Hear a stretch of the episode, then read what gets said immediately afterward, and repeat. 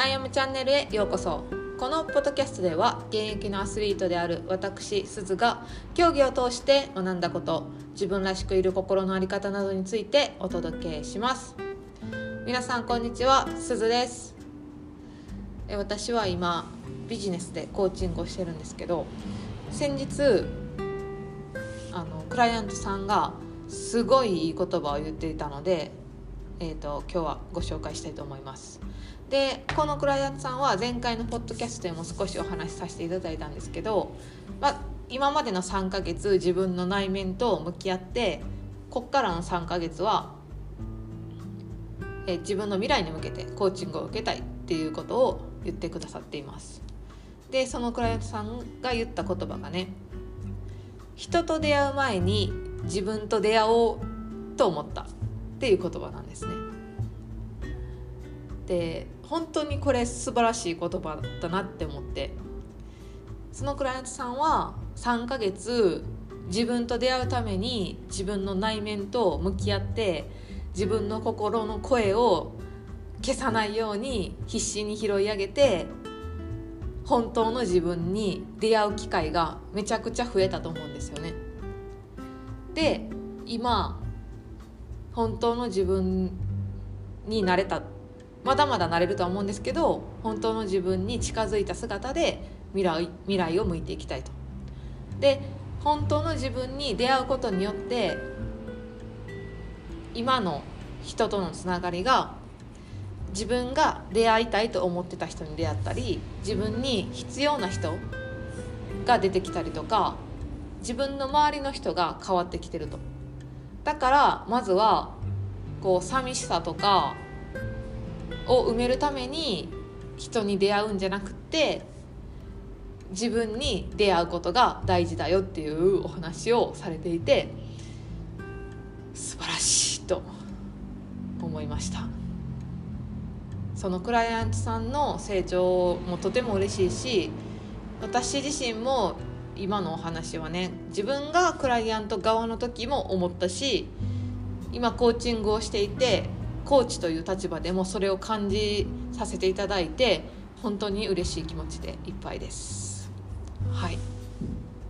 えー、今日のポッドキャストのテーマは「もう自分と向き合うことは飽きた」という話をしたいと思います。えこれはですね前回のポッドキャスト目標が分からない時は自分の内面と向き合おうというお話をさせていただいてあのその時に思ったことがあります。それはねあのいやちょっと待ってすずさんと。もう私は十分自分と向き合っていると。これ以上どう向き合えと言うんだとか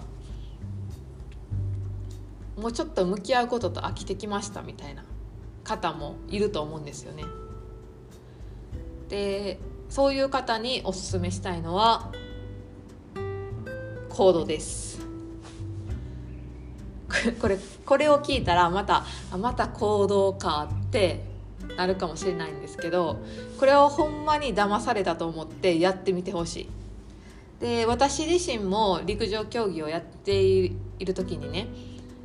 こうやっぱりやる気ない時ってあるんですよ。でやる気ない時ってやる気ない自分にもムカつくからすごく悪循環なんですよね。でじゃあそのやる気がない自分とちゃんと向き合おうと思って練習行く前にこうノートを書くと。なんでやる気がないのかとかやる気を出すためにはどうしたらいいのかとか自分のゴールは何だったかとかね。その自分と向き合う作業をしたんですよ。ででも今思うとそれは自分と向き合ってる不利やったなって思うんですよね。なんかそのノートとか自分やる気を出すにはどうしたらいいのかって考えてる時ってすごい自分と向き合って自分のことを大切にしてあの前に進む準備をしているように感じるんですけど今思うとやっぱり行動をしないための言い訳というか行動しないためのふりやったんかなっていうふうに感じるんですよね。うん、なのでそのいやもうちょっと自分と向き合うことやってますせっていう方はね是非今思いつく何かしてみたいっていう行動だったり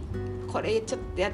とかんなあかんなみたいなことがあるなら是非やってみてほしい。で私もそのやる気が出ない時に自分と向き合っているふりをして過ごしていたけどこれなんかちゃうなってなんか前進してないなって感じた時に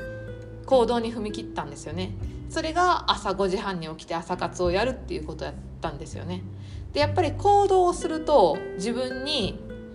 丸がつけれたりその丸が積み重なると自分の自信になるので圧倒的に行動していって振り返ることの方が自分と向き合ってることになるんですよね。うん、なので一回ね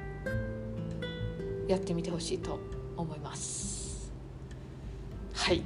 日はこんな感じで終わろうと思います。今日のポッドキャストのテーマはもう自分と向き合うことは飽きたというお話でした。このポッドキャストの感想や質問は LINE 公式にて受け付けています。概要欄に URL を貼っていますのでぜひお友達登録よろしくお願いします。では皆さん今日も素敵な一日をお過ごしください。ではまたチャオチャオ。